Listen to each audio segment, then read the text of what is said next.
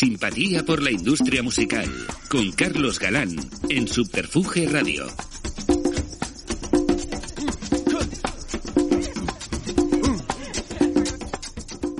Bienvenidos a una nueva entrega de Simpatía por la industria musical, cocinada a fuego lento en el estudio Alfonso Santisteban de la calle Almirante y por supuesto desde tu plataforma de podcast favorita, Subterfuge Radio. Para muchos, entre los que me encuentro, la música representa la máxima expresión artística capaz de derribar muros y construir paneles sólidos de intercambio de emociones, sensaciones y por supuesto negocio.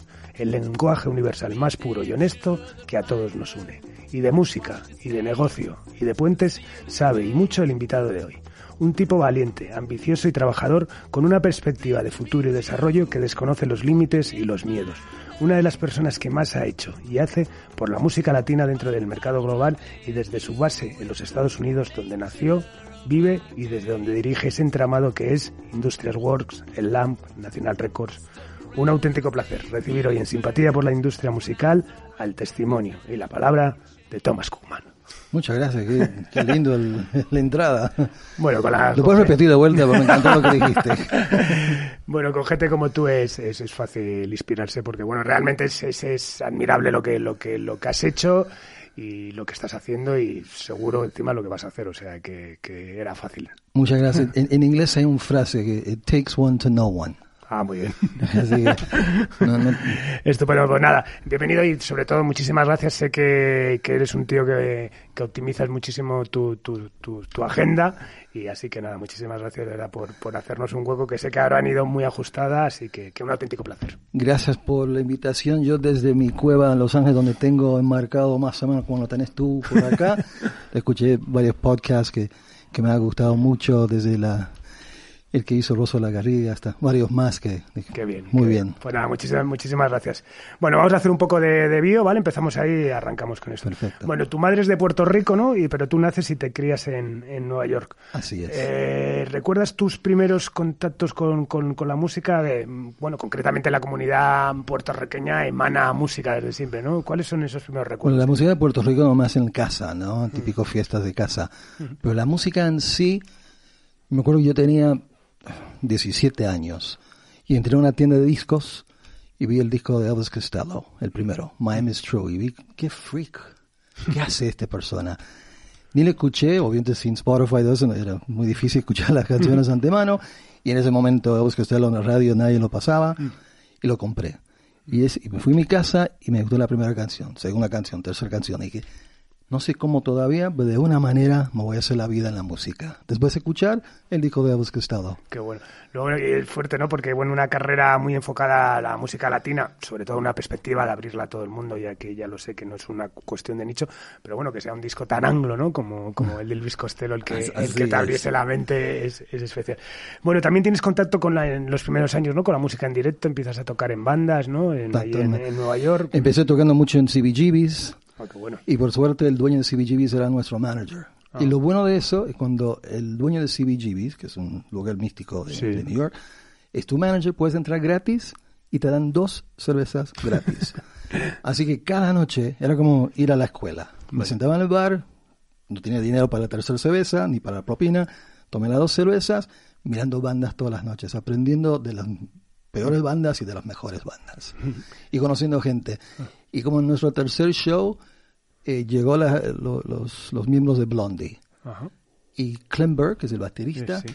dijo, wow, me encanta la banda, lo quiero producir. Vamos, Uy. vamos a hacer un disco, vamos. y ahí bueno, seguimos haciendo música hasta que un día me, me cansé y dije, hago otra cosa. ¿Y llegaste a publicar entonces un disco con ese grupo? Así es. ¿Y cómo se llamaba la banda? Te la puedes inventar. Te canto unas cosas. No, es, se llama The Colors. Ajá. como los colores, The Colors. Incluso eh, Clem Burke toca la batería en el disco porque justo echamos el, el baterista un par de días antes de la primera grabación, tal vez al propósito, porque Ajá. Clem estaba ahí. Y el- hicimos un video Ajá. y justo llamamos a unos amigos que hacen graffiti para hacer la parte de atrás del Sí. video y eran dos. Uno de los dos era Basquiat. Joder. Y como los punk rockers estúpidos que fuimos, más de los 18 años, terminó la filmación y rompimos todo. Casi toda mi fortuna en una basura de Nueva York en el año 79. Qué bueno. Bueno, y decides que cambies de, rumbo y bueno, uno de los, eh, de los pasos que das es que te vas a Argentina, ¿no? Primero un viaje de seis meses que, a que se convierten en cinco años. Así es. Conocí a Charlie García en Nueva York. Y Charlie me decía, vente a Buenos Aires, te va a encantar.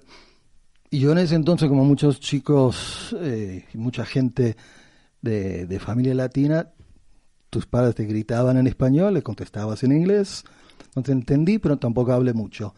Dije, me voy a Buenos Aires y la primera noche Charlie García me invitó a una cena con él, con Nito Mestre, con Andrés Calamaro, todos como los reyes de, Argentina en ese momento. dije, bueno, ok, se está poniendo interesante ahí. Y justo Andrés Calamaro, la novia, tenía un departamento libre. Y con el dólar estaba tan fuerte, me costaba 100 dólares al mes alquilarlo. Dije, ah. mm, me quedo un año acá, barato. y así, bueno, y, después de dos meses conocí a los fabulosos Kylax en el mismo edificio, que nos hicimos amigos, porque yo tenía el pelo azul y ellos eran todos calvos en ese momento. Y ahí hicimos amigos y ya empecé a manejar los Kylax y, y de repente ya son, no sé, 30 años después y ya estamos acá. Sí, una carrera de manager que luego has, seguido con, un montón de, bandas y con un éxito contrastado, ¿no? Eso, trabajar con los, con los fabulosos Cadillacs, con Manu Chao, con Aterciopelados, con Cerati, con Cerati, Los Amigos Invisibles, tal. Eh, ¿En qué momento decides ser manager? ¿Realmente eso? ¿Conoces a los fabulosos pero dices quiero ser manager o, al final es un cúmulo de circunstancias? Incluso cuando llegué, eh, y que en paz descanse a alguien que murió hace poco, Pelo Aprile, me ofreció un contrato como cantante. No sé si incluso escuchó mi demo. Se va un cantante de Nueva York, que en ese momento era algo exótico. y ahí me dice, digo, hmm, no, no, no, voy a hacer otra cosa. Ahí cuando me hice amigo con los Kylax eh, y terminé como manager, dije, bueno, me pareció una banda muy interesante y era justo antes de MTV, justo entonces, voy a volver a Nueva York, a Estados Unidos y te voy a hacer famosos en otros países. Y me fui con tres vinilos y dos cassettes. Y por suerte eh, tuve la oportunidad de tenerlos en Los Ángeles, como muchas de esas bandas que cuando tocan en vivo es toda la diferencia. Que es una de esas tantas bandas. El directo cambiaba todo. Y se quedaban todos durmiendo en el piso de mi casa en Los Ángeles. Ah. Y tocamos en, en, en cada barcito que nos dejaron ah. por dos meses. Y cuando nos volvieron a Buenos Aires, ya era otra banda. Y ya empezamos a llenar lugares ahí, ya empezamos a hacer mucho ruido en México. Y de repente, con el lanzamiento de, de MTV, era justo el momento que salió Matador. Eso ya era como... Matador, Matador, que es marca un antes y un después en todo lo que es la música latina, ¿no? Por supuesto. Bueno, otro de tus grandes logros y que bueno, del que nos haces a todos sentirnos orgullosos de que existas el LANC, mm. el, Latin Alternative Music Conference, que bueno, esto lo, montas junto a Josh Norek, eh, son ya 22 ediciones, ¿no? Bueno, mm. eh, como no todo el mundo que escucha sabe esto, sabe lo que es el LAN, aunque creo que gran parte de... ¿Qué es el LAN para alguien que no lo conozca? Bueno, siempre me, acordaba de conferencias, en ese entonces había como uno se llama New Music Seminar, que incluso Sounds from Spain, no sé si incluso si Camarón tocó ahí, y varios eh, artistas españoles más, y en Austin con el famoso South by Southwest, dije, necesitamos algo más. Porque cada vez que me llaman para hacer un panel de música latina, es tipo a las 9 de la mañana, peor hora, igual se llenaba. Dije, voy a lanzarlo, voy a intentar. Y dije, en vez de hacerlo en Los Ángeles, donde si tenés a mil personas hablando de la música latina, es obvio, porque hay mucho público, lo voy a hacer en Nueva York, donde es más caro, más difícil y más lejos. Y, y ahí, bueno, el primer año se llenó, porque primero que hay mucho talento, hay mucho interés y suficientes profesionales que todos se fueron a Nueva York ese primer año, hicimos una linda conferencia, asociamos con la gente de Central Park, con todos los parques grandes de New York, donde hicimos shows masivos y gratis, y fue un éxito. Y inspirándome en South by Southwest, New York Seminar y cosas así. O sea, ya la primera edición fue ambiciosa en el sentido de salir a varios sitios. Además, tuvimos, en la vida el timing, ¿no? Es súper importante. Hay que estar en el lugar ideal, en el momento ideal, ¿no? Mm y la luna tiene que estar en la posición correcta, etcétera, etcétera. Y justo era cuando el primer boom de las compañías de Internet. Entonces muchos tenían muchísimo dinero. Entonces el, el, el, sponsor principal de ese primer LAMC me pagó suficiente para cubrir todos los gastos. Sí, sí. Ni fueron. Me mandaron un logo y ni fueron. No sé, incluso desde cuando firmamos el contrato hasta que el día de la conferencia, si aún existían. Sí, sí. Así, Sí, sí. bueno, así lo hago y, y por suerte. Y también con eso tuvimos el, el lujo de, de no cobrar mucho la entrada, etcétera, etcétera, para hacerlo Claro. más factible para, para que vaya más gente. Qué bueno, qué bueno. Bueno, en 2020 conseguiste hacer una increíble edición online por la pandemia, ¿no? Eh, me imagino que además en un tiempo récord, porque todo esto empieza en marzo y era... Sí. Eh, eh, ¿cómo, ¿Cómo fue ese, ese proceso? ¿Cómo decides de repente, coño, esto hay que mantener vivo esto? Porque hay muchas, mucha gente que se dedicó a pasarlo todo al año siguiente, ¿no? Yo pienso que desde. Realmente mucho cerró. No estoy muy seguro de cuándo cerró todas las cosas en España, pero en Estados Unidos cerró. Sobre el 15-20 de marzo. una Sí, exacto. sí. Ya para finales de enero, febrero, ya me sentía como, hay algo feo que Sí. viene. Y ya primeros días de marzo dijimos, lo tenemos que, Que no hacerlo en Nueva York, lo vamos a hacer virtual. Y además lo vamos a hacer como un programa, de tele- como un canal de televisión. Cinco días de programas, de programación de seis horas. Y razón por la cual llamé a mis amigos de televisión. Llamé a un amigo José Tillán, que hizo MTV por tantos años, el productor de los Latin Grammy Televisión, él sabe. Y usando su equipo lo armamos muy bien y, y por suerte ese primer año a mi, a mi crew le dije, quiero 10.000 personas registrándose a la conferencia. Así, pensando en locuras, Sí. ¿no? Y llegaron 10.000 personas. Tanto que me inspiró el segundo año que lo hicimos virtual de vuelta, dije, quiero 20.000 personas. y, y al final de cuentas, este año vinieron, se registraron Sí. 25.000 personas. Lo lindo de eso, mira, si es un festival, ¿no? Tipo como Mad Cool o Coachella, lo que sea, si vas 25.000 personas, obviamente es muy lindo. Pero no, el marketing nuestro no es para los fans. Claro. No es para los que quieren ir a escuchar a Juanes o a quien sea. Son los que quieren ser Juanes o quieren ser el, el rapper más loco o lo que sea. O su manager o su agente o su promotor o su publicista. Es puramente para la industria. Entonces, si con ese número, y tenemos el lujo, mucha, mucha gente de España, de Perú, de Argentina, de, obviamente de Estados Unidos también, de, de toda Europa. Para mí es una buena muestra del salud de la industria, el interés de la, de, de la industria, porque la industria también cayó bastante, como todos que estamos en esto, sabemos que cayó bastante, y ver como un relanzamiento de interés de gente joven diciendo, ¿qué estudio? ¿Voy a ser arquitecto o voy a ser... Sí, sí, sí, sí, sí, voy a empezar mi compañía? Y, y estamos viendo más y más gente con tratando de vivir sus sueños, que es lindo. Totalmente. Bueno, ¿y cómo se presenta la edición de este año? Porque me imagino que ya la opción digital va a estar ahí, porque bueno, al final las cosas, si podemos sacar algo bueno de toda esta esta pesadilla que hemos vivido, no es que esa opción digital está ahí, porque es una forma de llegar a mucha más gente. Vais a seguir combinando ya el modelo. Totalmente. Ya para el año que viene ya vamos a hacer la versión virtual en abril y la versión en Nueva York en julio. Ah, muy bien. dos. Así. Tal vez no cinco días cada cual, tres días y tres días o algo así para darle un poco de calma a mi, a mi gente, pero sí, vamos a ir porque el- la fórmula sirvió. Y además hay mucha gente que no tiene dinero para ir a Nueva York y más si son músicos nuevos, Claro, no, porque no, no, necesitamos lo nuevo. Totalmente, Necesitamos los jovencitos, jovencitas que quieren saber más de la música. Porque obviamente lo que me gusta del LAMC es para ir a hacer networking, para conocer gente, músicos conociendo otros músicos, empresarios o los que quieren o piensan que son empresarios conocer otros. Sí, sí, y es lindo eso. Sí, sí. Sí, bueno, y además me imagino que después de 22 años, ya te digo, a pesar de lo que nos ha tocado tal, es una forma de ilusionarte también, ¿no? Darle de otra forma distinta a lo que es la, Totalmente. la, la convención. También te hace recordar lo lindo que es. ¿No? Estar Iniciar, sí, sí, sí, vamos, vamos, totalmente, totalmente. Yo se lo digo muchas veces cuando me preguntan ahora lo de la plataforma de podcast que, que hemos montado, me, me hace una ilusión tremenda porque me recuerda muchísimo a cuando empecé con el fanzine, ¿sabes? Cuando empecé la historia es como bueno, empezar algo de cero y tal, que, que haces las cosas sin saber a dónde vas ni qué va a pasar, vamos, es, es, es maravilloso. o sea, Lo mejor de los fanzines, me acuerdo, era el- el olor de las fotocopias. Totalmente. Sí, sí, sí. Yo siempre digo, o sea, te, te lo tengo incrustado la primera, el, cuando fui a recoger el número cero del fanzine de Eh, o sea, lo tengo, lo tengo incrustadísimo, vamos, o sea, abrir la cajeta. Sí, no, es lindo eso. Totalmente.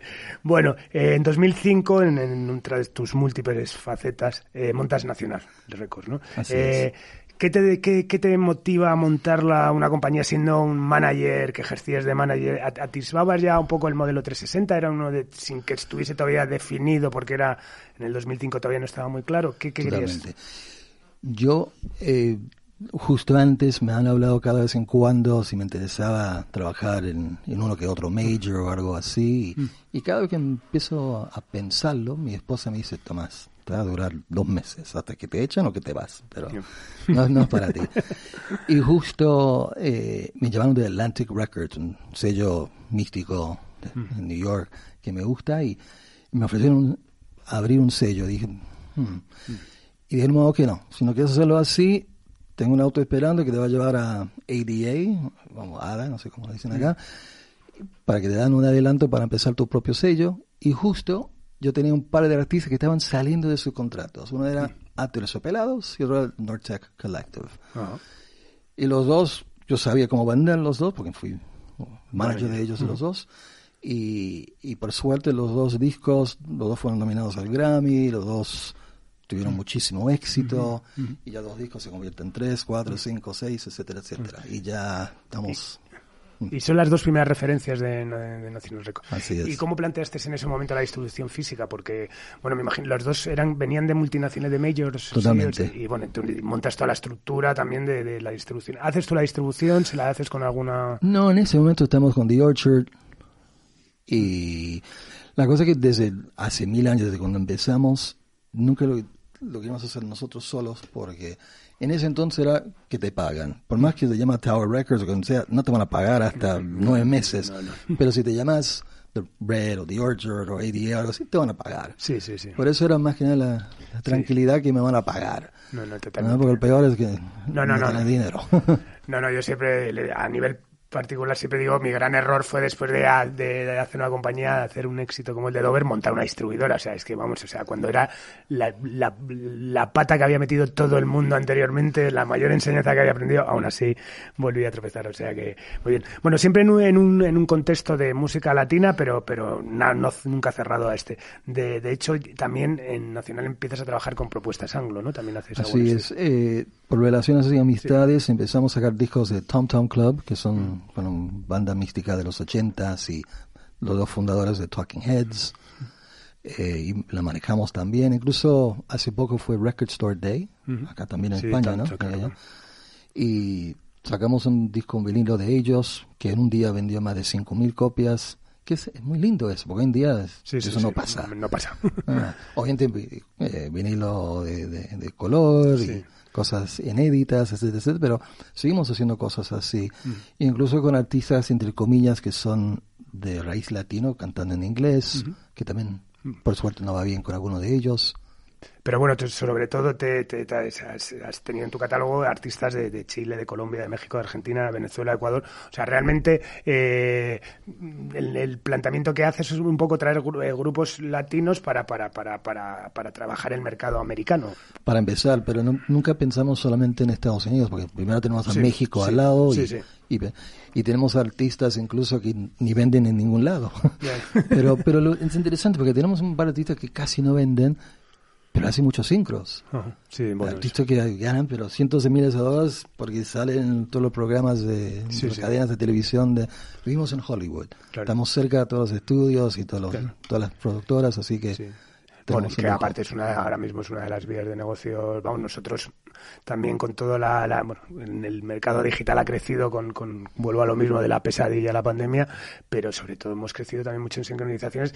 Siempre digo también lo mismo, yo creo que como no ha habido dinero para hacer la historia de Roma y tal, al final son series contemporáneas, tal, no sé qué, que necesitan música tal, y me imagino que como en el caso de Superfuge con Nacional es trabajar de manera rápida, que al final es la, ventaja que tenemos frente a las majors. Igual tenemos menos catálogo, pero siempre que te llaman en media hora tienes el fee, el, sí, Exactamente, el, sí o el no.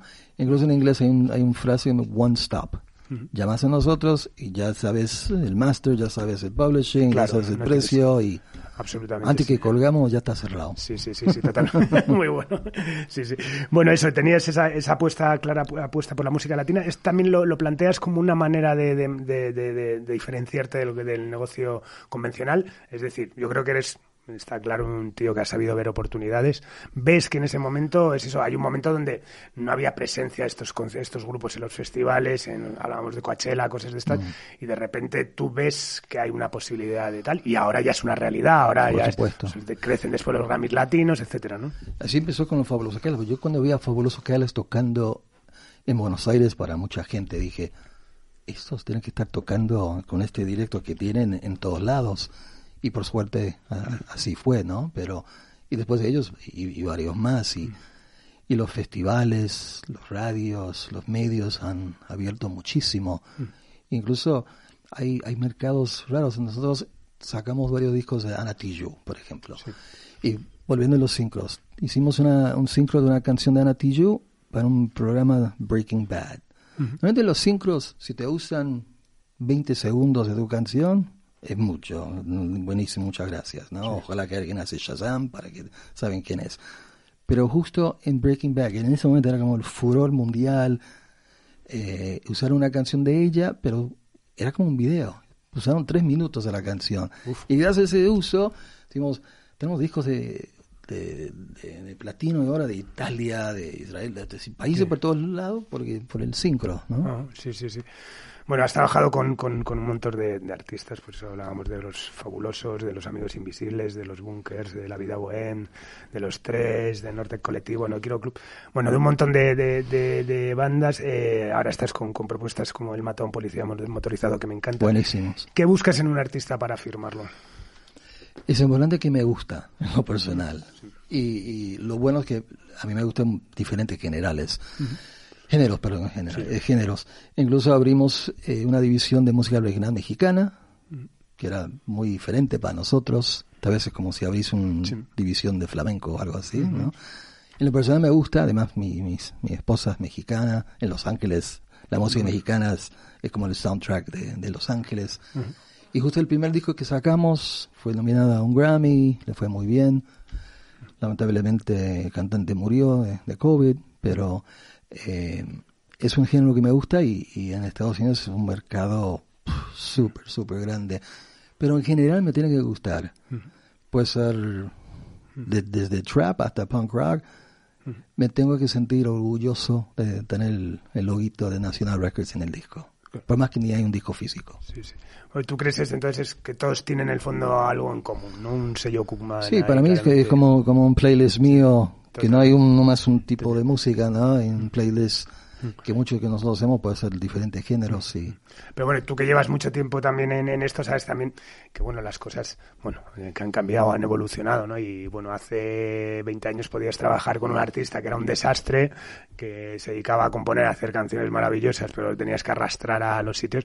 Y ahora es importante también no o sea por lo menos yo siempre lo digo para mí es lo primero que prima son las canciones y la música pero también la, capacidad o la predisposición para trabajar no al final yo creo que, que, que vamos, que lo conoces perfectamente, que ahora mismo el artista ya no tiene que trabajar solo en el escenario en el local, tiene que estar con sus redes sociales, con su día a día, no o sea, que, que, también esa predisposición para trabajar es, es, valorable, ¿no? A la hora de, de, Es, impresionante el cambio, y mis respetos a muchos artistas hoy en día, porque además de cantar bien, escribir buenas canciones o poder por lo menos cantar la canción bien, ser director, jefe de tu propio marketing, de redes sociales, de etcétera, etcétera, es impresionante. Sí, sí. Sí, hay un músico en, en, España que se llama Fernando Pardo, que bueno, es de un grupo que se llama Sex Museum, lleva mucho tiempo. dice que ahora mismo que, que los músicos son como, como, como, como el panadero, ¿no? Al final el panadero se levanta y está ocho horas haciendo pan, ¿no? Pues ahora el músico tiene que levantar, tiene que ensayar, tiene que componer, tiene que dedicarle una hora a su Instagram, tiene que dedicarle una hora a sus redes sociales, o sea que al final tiene ya una jornada laboral que, excepto, hombre, los que están muy arriba tienen que... Una de las pocas cosas buenas de eso, yo espero que los que realmente quieren ser músicos hoy en día es porque lo sienten y quieren ser, porque es más difícil. No es como antes, que tal vez había un poco más de margen de ser medio un desastre, ¿no?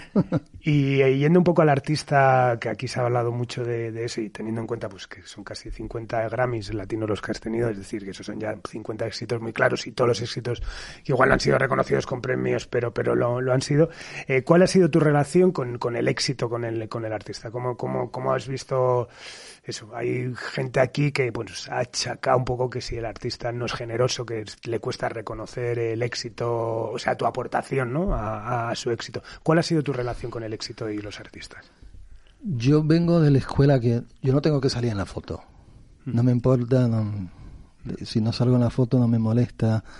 Eh, con cada año sabes un poquito más y, y espero que los consejos que puedes dar con los artistas con cual trabajas son más, eh, más inteligentes y ellos, los que lo merecen, lo entienden y compartan ese sentimiento que estamos en esto juntos. Mm. A final de cuentas, cuando hay un éxito, siempre salen todos de, de cada, mm. ¿no? cada caja, que hay alguien escondido, todos son responsables del éxito.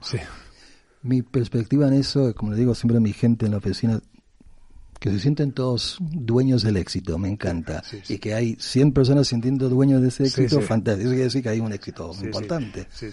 Y, y es así también, porque nadie o nada se hace uno solo. Totalmente. Sin un equipo es, imposible. Por más eh, tiktokero que eres.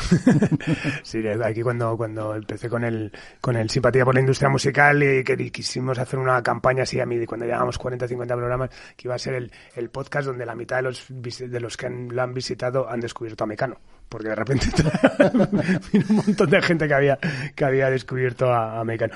Bueno, eh, es muy generoso de todas formas, quiero que sepas lo que dices de respecto a los artistas, porque bueno, creo además que, que, que que al final yo es que bueno admiro profundamente a la industria musical admiro profundamente a la gente que a mis a mis colegas a mis compañeros porque tú tenías este disco de, del del Luis Costello que que hablabas. Yo la primera vez que entré en una tienda de discos lo que hice fue darle una vuelta al disco y a ver quién lo había editado no o sea que para mí sí, sí, totalmente. Me, merece un respeto absoluto. Entonces bueno me parece que es muy generoso y muy muy guay lo que dices. Bueno en 2016 salta la noticia no con sede en Los Ángeles y con oficinas de, representación en, en Madrid y Ciudad de México nace la plataforma alternativa de desarrollos de, de artistas que es, que es Industrias Works. Yo vengo, tuve la suerte de, tener gente acercándose varias veces en mi vida queriendo invertir en la compañía y, estás mirando, yo soy estudiante de, muchas compañías de música, de sellos y, su historia, cómo crecieron, cómo cayeron, etcétera, etcétera. Y es importante leer esos libros y tratar de, no cometer por lo menos el error, porque el camino de cada cual es diferente, obviamente. Pero por fin conocí a alguien que me cayó súper bien, que me sentí como, mm. ok, esto, tenemos el mismo sueño acá. Mm. Y, justo hay alguien del, del mundo de, las finanzas y es amigo y mm. se juntó algo de dinero y compramos un par de empresas y empezamos Industria Works con la, idea de juntar tanto la compañía de management, de publishing, el AMC, los festivales que hacemos, el sello. National Records y lo que, lo que viene. Y, y, por suerte bien, encontramos un buen equipo de gente, porque cada éxito está lleno de, de un buen equipo de gente y tanto en México, en España, incluso en el mundo que vivimos ahora, que vamos a estar todos conectados Mm. por wifi. Mm. nuestro director de marketing está en Londres, tengo gente en Bogotá, que también nos ayuda a tener perspectiva colombiano, ¿no? La gente de México, nos pueden hablar un poquito mejor de, de México. Y hoy en día trabajamos como si somos 60, pero somos 24. Así que Sí, muy bien. bueno, me imagino que es un proyecto súper ambicioso que, que, bueno, conoces a esta persona que te ayuda un poco tal, pero me imagino que te llevó tiempo convencer a, porque al final, ¿no? Entran fondos de inversión, ¿no? Me imagino que sería un proceso complicado, ¿no? Aprendí mucho. Sí. Y lo, lo bueno que cuando cerré el, el trato, primera cosa que hice, eh, como mucha gente que empiezan sus propias empresas, eché mi esposa. No tenía que más firmar cheques o ser la financiera de la compañía y, eso fue un, lujo para nosotros dos. Lo digo de, buena manera. Amo mi, a mi señora, ¿no? pero sí, pero bueno, que al final es una idea que, que, que, bueno, pues a mucha gente le ha rondado, ¿no? El rollo de, bueno, tengo una capacidad, una estructura como una compañía tal, voy a crecer y voy a, voy a salir a la calle a vender un proyecto con, mm. con un business plan, me imagino que increíble. Un, poquito como dijiste de los músicos, que hoy en día hay que saber hacer de un poquito de todo, también cuando empezás tu propio sello o tu propia compañía hay que saber elegir buenos artistas, hay que saber elegir buenos eh, colegas, empleados, etcétera. Hay que saber manejar bien los libros de la parte de finanzas, hay que, etcétera. Hay tantas cosas que hay que saber que a veces es muy lindo no ser siempre el más inteligente en la mesa. muy bien, no, no, totalmente. bueno, y estás contento con la marcha de las cosas, ¿no? A pesar de las circunstancias, ¿no? Sí, sí. Incluso este último año fue un año de, de, bueno, de horrible pandemia, que tenemos mm. muchos conocidos y amigos que, que no llegaron a ver mm. este verano, Pero eh, crecimos muchísimo, incluso los últimos seis meses sumamos cinco personas más en la oficina y seguimos creciendo, mm, seguimos buscando más, eh, más proyectos, más oportunidades, haciendo sinergias con gente en varios países. Es, un momento muy lindo para la música. Sí, sí, yo creo, yo creo también, bueno, y en España además, bueno, has hecho un roster estupendo, ¿no? Love of Lesbian fue, fue el fandango, la mala Rodríguez, de hecho has venido ahora, ¿no? A beber a Love of Lesbian, que coincidía que hacían cinco, cuatro, cinco fechas en el Hicieron eh, en, en Botánico, acá hicieron cuatro noches, todo sold out, muy, muy lindo. Lo que me sorprendió mucho es que justo antes del show, eh, pues yo vengo un poquito también como, como tú, ¿no? Que venimos de, de otro tipo de shows un poquito más salvaje. Y una señora vino antes, muchas gracias por estar acá, antes de que empiece el show. Quiero decir que por favor todos que se, quedan sentados, que no se paran durante el show, ¿no? Por el protocolo del lugar. Sí, sí, sí. Digo, guay, esto va a durar una canción. Y lo más, lo más loco que estaban todos sentados haciendo así con las manos en sí, sí, sí, sí, sí, Qué lindo eso. Le dio un caso a la señora. No, la verdad es que, bueno, a ver, yo cuando empezó esto fui alguno que, constantemente estaban casi pegándote para que te quedase sentado, pero bueno, la gente ha preferido controlarse y poder disfrutar de conciertos porque, bueno, han sido unos meses, unos meses complicados, ¿no? Bueno, precisamente uno de los artistas que, que, que, has fichado, estamos hablando ahora, esta es la Mala Rodríguez, mm. que personalmente una de las grandísimas de, de, este país y, y, bueno, no deja de ser eh, un artista, digamos, que, que, es parte de Industrial Works España, pero es un artista totalmente internacional, ¿no? Sino yo, a Mala, alguien me llamó y dice, ¿quieres conocer a, a María? Porque estaba viviendo en, San Diego y vino con su prima a mi oficina en Los Ángeles y desde la primera vez que la conocí me cayó súper bien. Ella incluso en el AMC tocó dos veces o tres veces antes y cada vez que la vi dije, esta mujer tiene un poder increíble. Mm. ¿Por qué no más grande? ¿Por qué no es masivo? ¿Por qué no es más grande que Madonna ella? Mm. Y como son a veces las cosas en la vida, volviendo a, timing. Tal vez no era su momento, tal vez justo la gente que tenía a su alrededor, tal vez ella, etcétera, etcétera, pero talento lo tenía de, sobre siempre.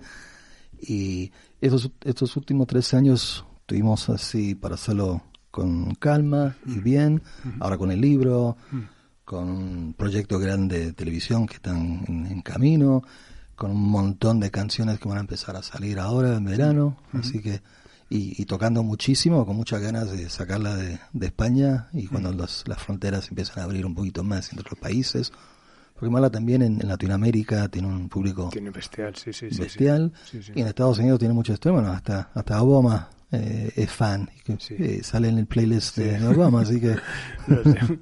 Bueno, ha sido manager de, un montón de artistas y lo sigue siendo, pero ¿hay alguien con el que te gustaría trabajar eh, que sea confesable, no con alguien que estés negociando ahora, que evidentemente...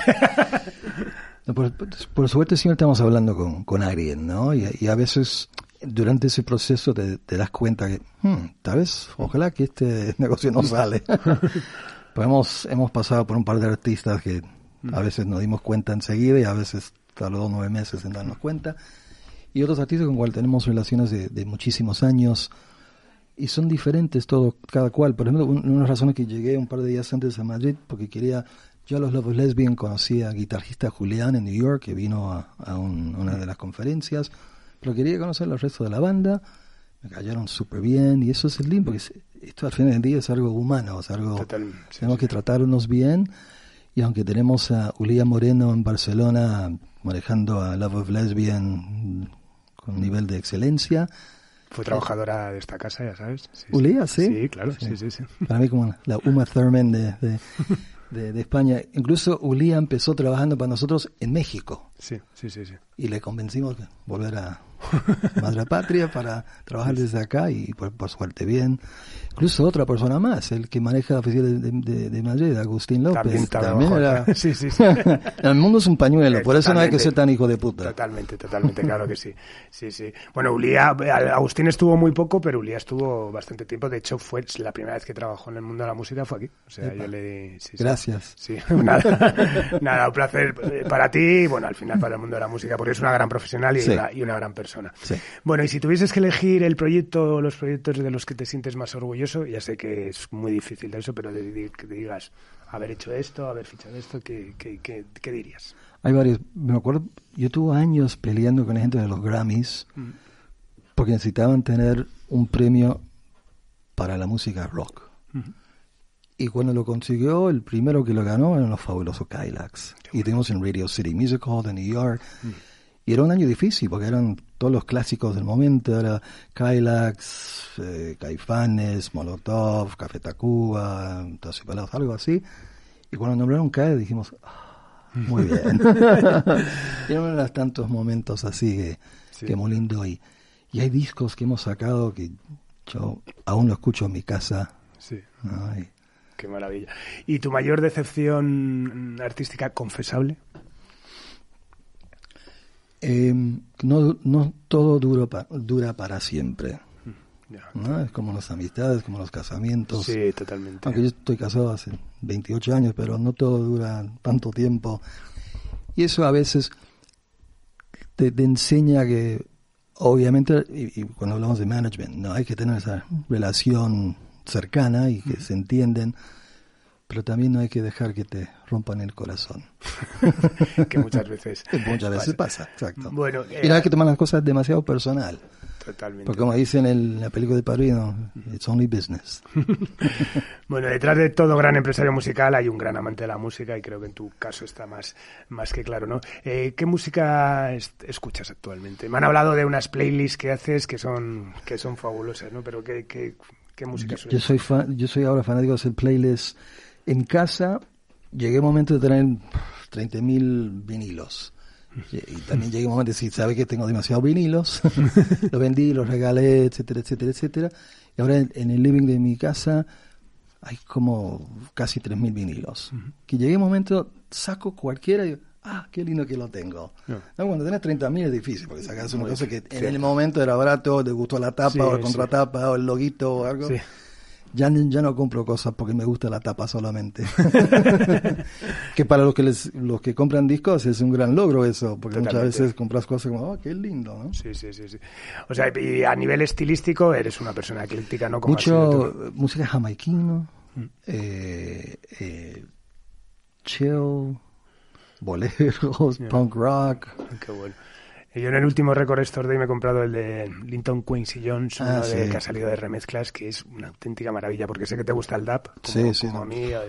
te- vamos, si no has escuchado, vamos, es, es absolutamente fabuloso. Y y es interesante el Linton Quincy Johnson porque también salió y entró dentro de todo el mundo de punk rock. Ah, totalmente. Incluso artistas como Tom Tom Club, como Beastie Boys, eran para, en mi opinión, abrieron todas las puertas para la- todo el furor de hip hop que entró antes, digo, después. Sí, sí, Me acuerdo que los clubs grandes de New York en ese entonces, Mud Club, etcétera, etcétera, los DJs te ponían una banda de Run DMC y la próxima canción era Gang of Four, algo así, y era normal. Total, Y eso era muy saludable. Totalmente. Tenemos sí. que volver a eso. Claro que sí. bueno, co- ¿y cómo ves la industria musical en general? Ha cambiado mucho desde que empezaste. Mm. de- Pero bueno, ¿crees que la esencia sigue siendo la misma? O sea, más allá de los formatos y la forma de consumir la música. Sí, yo pienso que el problema que tuvimos estos últimos años con la industria de la música no es la falta de interés, eh, sino era un problema de dinero. ¿Cómo se gana un peso? Desde el artista hasta el que contesta el teléfono. Y pienso que hay demasiada gente involucrada en esto que yo siempre sabía que iba a ser un problema que iba a tener una solución. Y en este momento está teniendo su solución. Lo bueno es que hoy en día hay mucho más transparencia. Antes que llegas, llega un reporte de regalías de, de quien sea el sello grande, el chico, mediano, lo que sea, ¿cómo carajo sabes que obviamente vendiste 32.842 discos? Sí, sí, sí. Hoy en día todo digital, todo Total, total, exacto. es muy claro. Te vas a Spotify, ves exactamente, si tienes más de mil streams, Total. tu tío sabe cuántos streams has tenido en YouTube igual, etcétera, etcétera. Obviamente es, es todo un proceso todavía, pero por lo menos yo siento que estamos llegando a más y más y más claridad. Sí, sí. ¿Qué va a ser importante eso? Sí, bueno, aparte yo no creo, ya, ya no solo en el pleno de la música, en todo, ¿no? Es como el mundo de la publicidad, ¿no? Esas campañas que antes hacías, voy a hacer una campaña, voy a meter 30 mil dólares, 30 mil euros, pero a ver, la gente que la televisión en ese momento no se va a levantar a por un café, tal, ahora es, sabes, que la gente que ha entrado, que ha clicado, o sea, evidentemente eh, es mucho más transparente y también mucho más eh, optimizable ¿no? el, el, esfuerzo. ¿no? Bueno, ¿y cuál es, cuál es tu relación con las majors? Es decir, eh, sé que has montado un proyecto súper ambicioso que es Industrial Works, que, me parece que tiene un planteamiento además multinacional en ese sentido, ¿no? de llegar a, todos lados. ¿Cuáles tus relaciones y cómo, cómo las ves ahora? Sabes que ahora mismo está, está este run run de, bueno, del poder que están perdiendo, pues todo el rollo del market share y, y toda todo esto.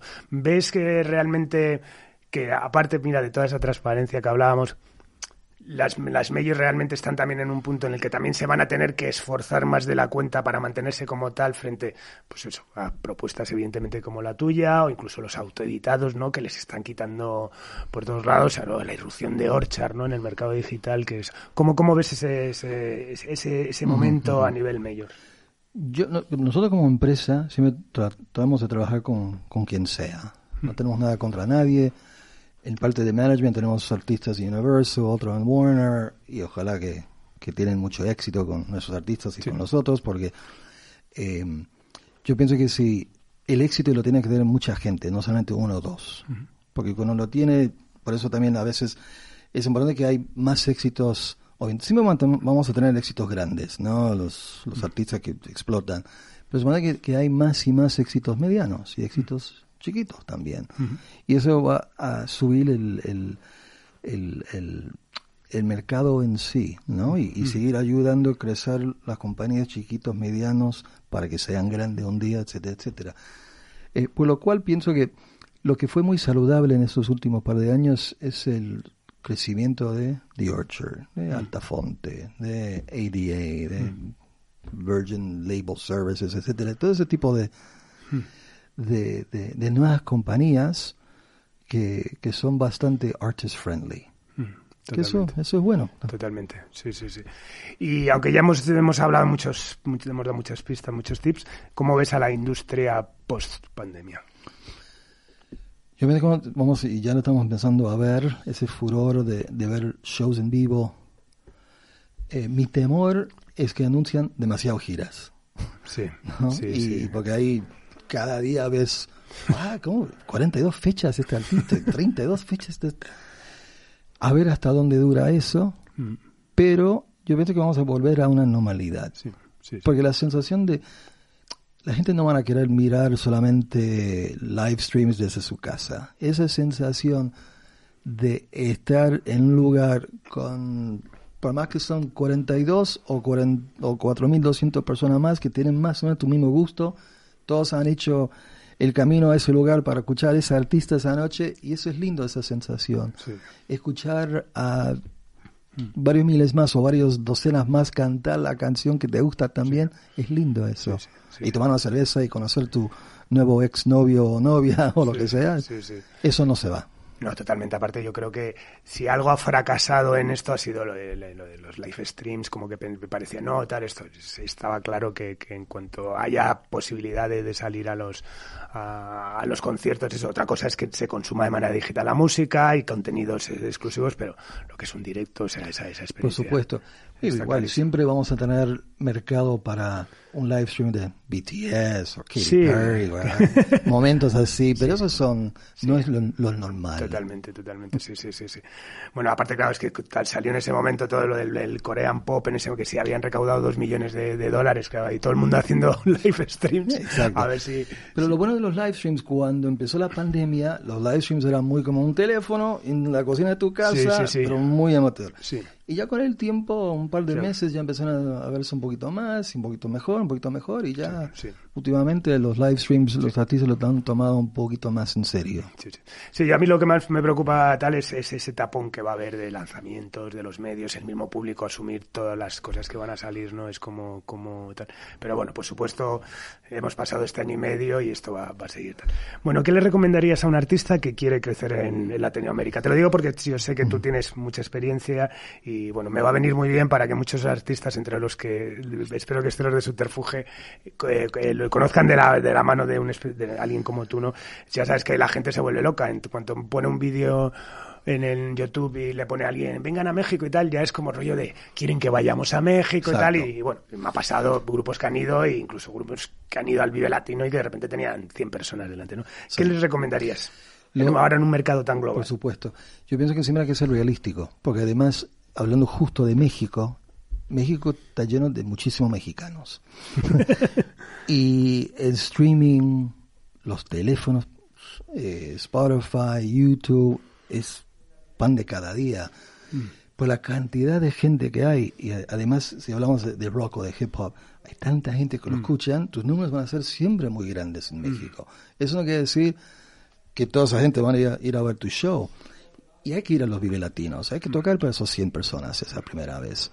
Yo me acuerdo de unas fotos mejores que yo tengo, mi colección de fotos es una foto de los Beatles tocando para tal vez 14 personas en un bar en Alemania. si los Beatles pueden tocar para 14 personas, hermano, tú también puedes tocar para 14 personas. Totalmente. Bueno, y alguien que se quiera dedicar al negocio musical, tú que tienes también esa vena, digamos, didáctica que es, que es el LAMP. Lo bueno de, de, estar de este lado de la, del escritorio, mm. en este momento de la industria de la música, antes había uno o dos libros, hay que leer el, este libro, este libro. Hoy en día ese libro no vale porque cada cuatro meses hay que sacar un libro nuevo. Pero lo bueno es que hay mucha gente haciendo desde podcasts hasta eh, blogs sobre la industria de la música. Si uno realmente hoy en día quiere saber de la industria de la música, haces un poco de Google y vas a encontrar de todo. Mm.